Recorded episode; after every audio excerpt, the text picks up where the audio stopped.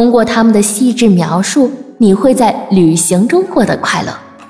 因为他们的出现减少了你闷在一个地方的概率，而且还能间接体验到视觉快乐。这些建议是为了满足内隐记忆而设计的。内隐记忆就好比我们进商店逛一圈回来，当时并没有有意识的记住自己看到的东西。但是事后，朋友提起某件货物时，你可能对它产生更多的好感。这样，当你的内隐记忆丰富了，你在做任何事情时都有可能产生很多迁移作用，使你做工作时容易获得一气呵成的美感。当一个个小顺利长期在你心里出现时，人的快乐就会多起来。当你回味人生时，你的体验自然而然是丰富而不受视力障碍限制太多的。当然，获得这些精神好处，你也要大方一些，尽可能在你擅长的领域给他人启迪。在金钱上，尽量设计一个让对方能够接受的合理因素。前面说过，三分钟热度是每个人的本性。我们社交这么多人，本身就是在滋养这个本能。如果因为行动不便、按摩工作原因等，长期压制了我们的本能，生活和工作就会让你觉得很无聊，在生活中就会越来越觉得很无趣，然后经常产生莫名的无名之火。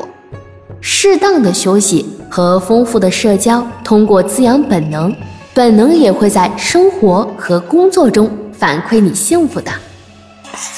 第二个生活建议是要学会正确评估自己的内心需要什么，学会适当拒绝社会扔给你的价值观，多一些属于你内心世界的选择。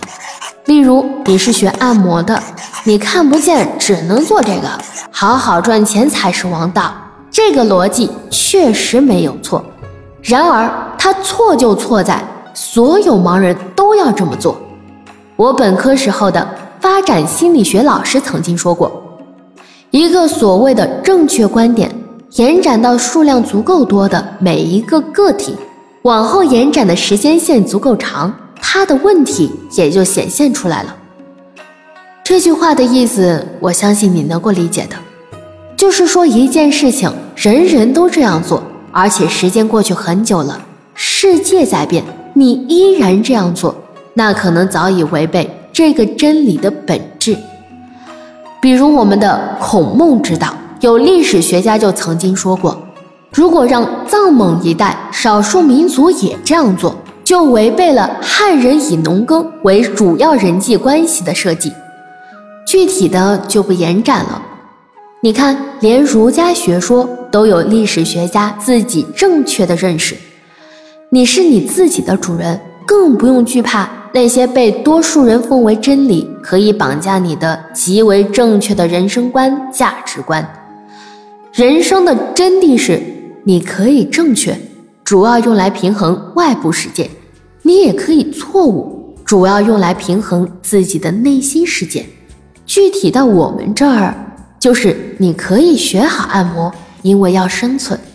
你也可以错误，